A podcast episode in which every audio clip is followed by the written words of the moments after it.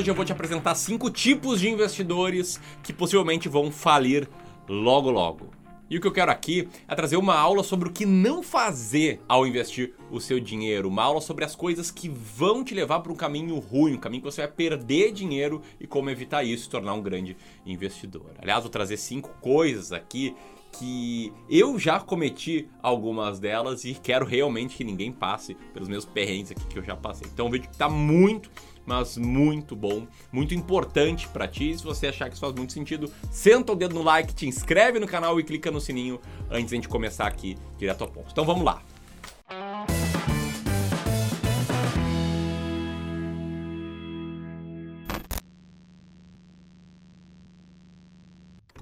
Vamos lá, tá? O primeiro tipo de investidor que tende a falir é o especulador de curto prazo. O que, que esse cara faz? Esse cara aqui é o famoso day trader, aquela pessoa que acredita que vai ganhar consistentemente dinheiro comprando e vendendo ações ou futuros no mesmo dia. É o cara que interpreta que, olha, para ganhar dinheiro é só ver quando o gráfico faz ó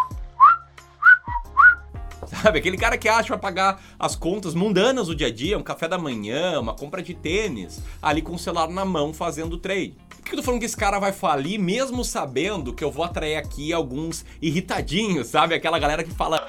Ah, você fala isso só porque não deu certo para você.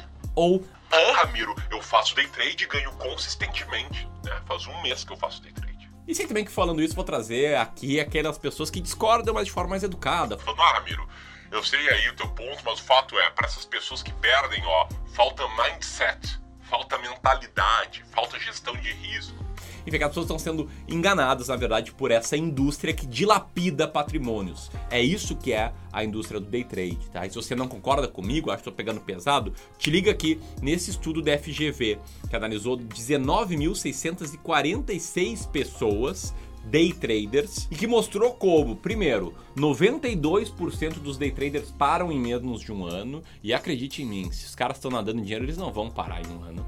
Dois, os que seguiram, aqueles que persistiram e fizeram operações diárias por pelo menos 300 pregões, ou seja, mais do que um ano, 97% deles perderam dinheiro.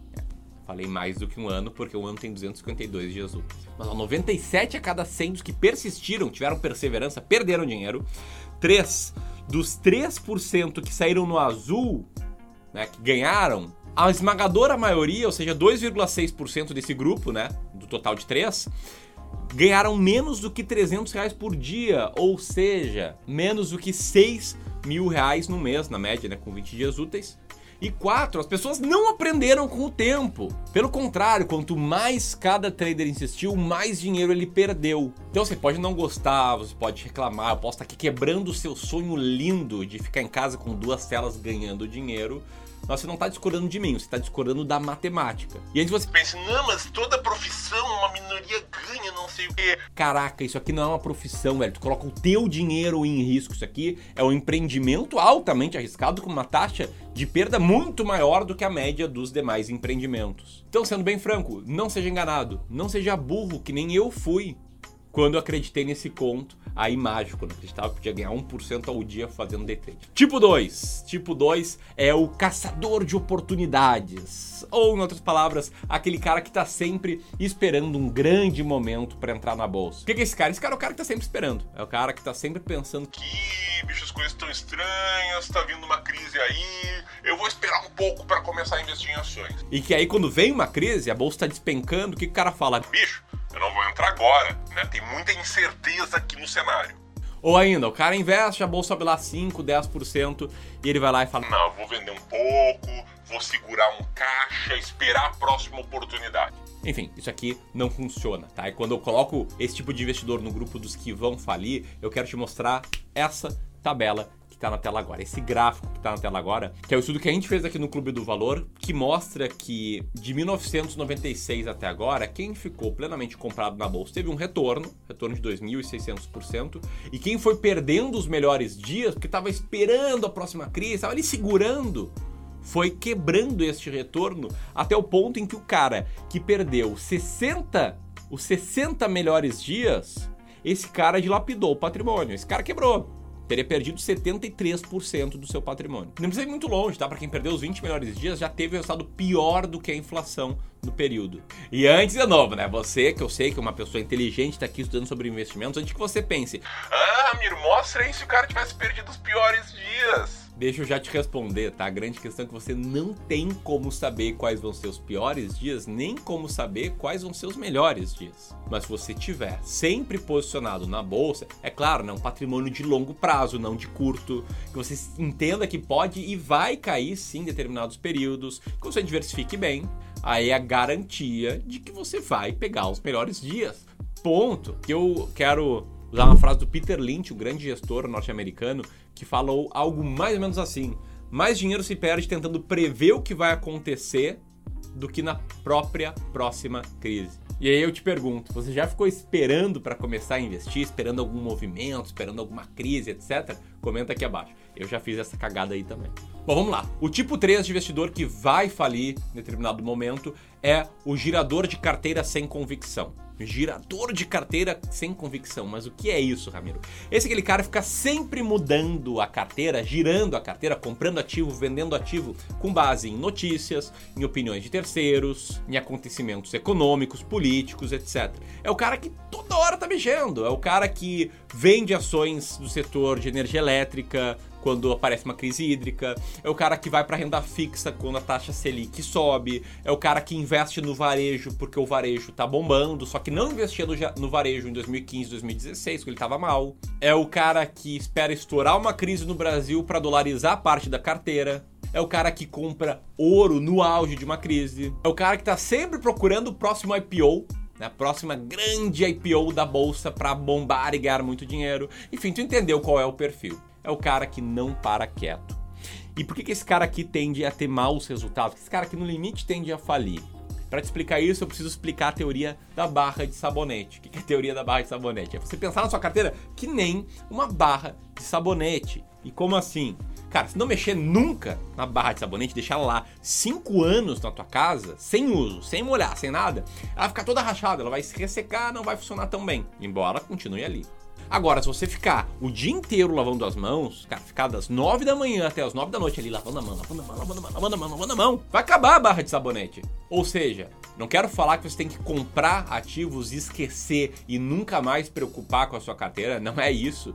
Você não pode ficar girando loucamente a cada semana, a cada mês, a cada dois meses, de acordo em coisas que não fazem parte da sua estratégia. Tem até um estudo da Fidelity chamado The Best Investors Are Dead, que analisou qual foi o resultado dos melhores investidores que tinham conta lá na Fidelity entre os anos de 2003 e 2013, e adivinha? Os melhores resultados eram de pessoas que infelizmente tinham morrido, que mexiam menos na carteira. Aliás, deixa eu te perguntar, tá? Você está curtindo esse tipo de vídeo, um vídeo diferente do normal. Se está curtindo, senta o dedo no like e, aliás, compartilha com aqueles seus amigos que você se identificou que estão num desses três tipos que eu falei até agora. Enquanto isso, vamos para o quarto tipo aqui de investidor que vai quebrar, que é o investidor que concentra. O que é esse cara aqui, tá? É o cara que acredita que investir em ações ou investir em fundos imobiliários é escolher uma, duas, três ações para botar na sua carteira. É o cara que não se importa muito em diversificar e que pensa coisas tipo: olha, as ações que eu escolhi são boas, e aí vou ficar de olho, sabe? Vou colocar todos os ovos na mesma cesta e vou cuidar dessa cesta. Enfim, esse cara não sabe na maioria das vezes, mas está correndo um risco astronômico. E sim, eu também já fiz essa cagada no início da minha jornada como investidor. E aí, esse cara sempre tende a culpar terceiros pelas cagadas que faz. Ele vai lá, compra uma ação, porque sei lá, uma casa de análise recomendou, falou que o preço-alvo dessa ação era 15, essa ação despenca, cai 70%, o cara pensa. Pá, mas maldita casa de análise me falou que o preço era 15. Cara, não é culpa da casa de análise, não, é culpa tua. Que colocou todo o teu dinheiro em uma única ação. Né? O ideal de ter na carteira para reduzir o negócio chamado risco não sistemático, que é esse risco de uma empresa só dar ruim, e que aliás acontece muitas vezes com quando a gente menos espera, né? com empresas que têm grandes vantagens competitivas, como a Cielo, todo mundo achava que tinha grandes vantagens competitivas, como a Cielo, ou ainda quando existem fraudes contábeis, né? ou indícios de fraudes contábeis, quando aconteceu com o IRB. Enfim, ponto é, não dá para concentrar. Então, o ideal, na minha opinião, é ter 20 diferentes ações na carteira para reduzir isso, que é o risco não sistemático, e mais do que isso, né? diversificar entre 20 ações brasileiras e também ações norte-americanas, beleza?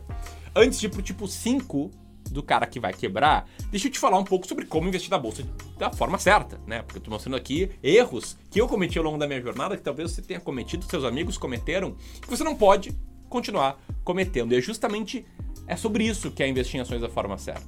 O problema não é errar. Todo mundo erra, todo mundo aqui é humano. O problema é continuar errando. E quando você continua errando, você está jogando seu patrimônio no ralo. Por isso, tentando resumir aqui, né, o, em alguns ensinamentos sobre como investir da forma certa, o que, que é o investidor que tem sucesso na bolsa? É o cara que entende né, que bolsa é para o longo prazo, não coloca dinheiro de curto prazo, coloca dinheiro de prazos mais longos e aí, o cara sabe o que está fazendo, ele tem uma estratégia clara para seguir. E não precisa ser as minhas estratégias, mas tem que ter uma estratégia clara, que dê clareza nas decisões. E a estratégia tem que ser boa, não pode ser uma estratégia de fazer day trade, que 97% perde dinheiro.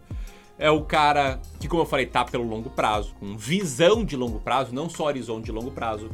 É o cara que tem um método claro, que não procure diquinhas, que não procure notícias para embasar as suas decisões. É um cara que não tem apego emocional às ações e é um cara que diversifica a sua carteira de forma adequada, minimizando os riscos. Beleza? Se quiser saber mais sessões como essa, ó, aperta aqui, me segue no Instagram, vai lá, arroba Ramiro Gomes Ferreira, tem conteúdos diários para te ajudar a tomar melhores decisões. Enquanto isso, quero falar sobre o quinto tipo de investidor que tende a falir, que é o cara que se apaixona por uma ação. Sabe aquele cara que tem uma ação de estimação, que se o cara tem uma estratégia, ele pega e joga a estratégia pela janela, porque o cara se apaixonou por uma ação, por uma empresa, que é muito boa, que tem vantagens, etc., ignorando o fato dela estar tá caríssima, ignorando que possa não fazer mais sentido ter essa ação de acordo no seu método, ignorando o fato de talvez ele, não, não, devesse ter nem comprado essa ação em primeiro lugar, dependendo do método que ele segue. Ou ainda, né, o cara que compra uma ação que ele gosta muito, essa ação despenca o cara pensa, não, só vou vender quando ela empatar, porque ele tá apaixonado por uma ação. Por que esse cara aqui tende a não ter resultados? Porque na maioria das vezes, ou ele está segurando uma ação que está fora do método dele, ou ainda ele está segurando uma ação que é uma empresa muito boa. Só que nem sempre uma empresa boa, uma boa ação. E se você segurar na sua carteira ações muito caras, de empresas muito boas, o que tende a acontecer é algo parecido com esse gráfico que está na tela aqui, que são as 20 ações com menor EVBIT comparados com as 20 ações com maior EVBIT. Pode ver que ações com maior EVBIT tendem a perder, tendem a ter resultados muito piores do que investir nas ações baratas. Aí toma muito cuidado é, com ações que você é apaixonado, de empresas muito boas, muitas vezes estão a preços muito caros. Beleza? Se você gostou desse vídeo, aperta aqui para me acompanhar no Instagram, eu vou deixar mais vídeos aqui para você assistir. Grande abraço e até mais.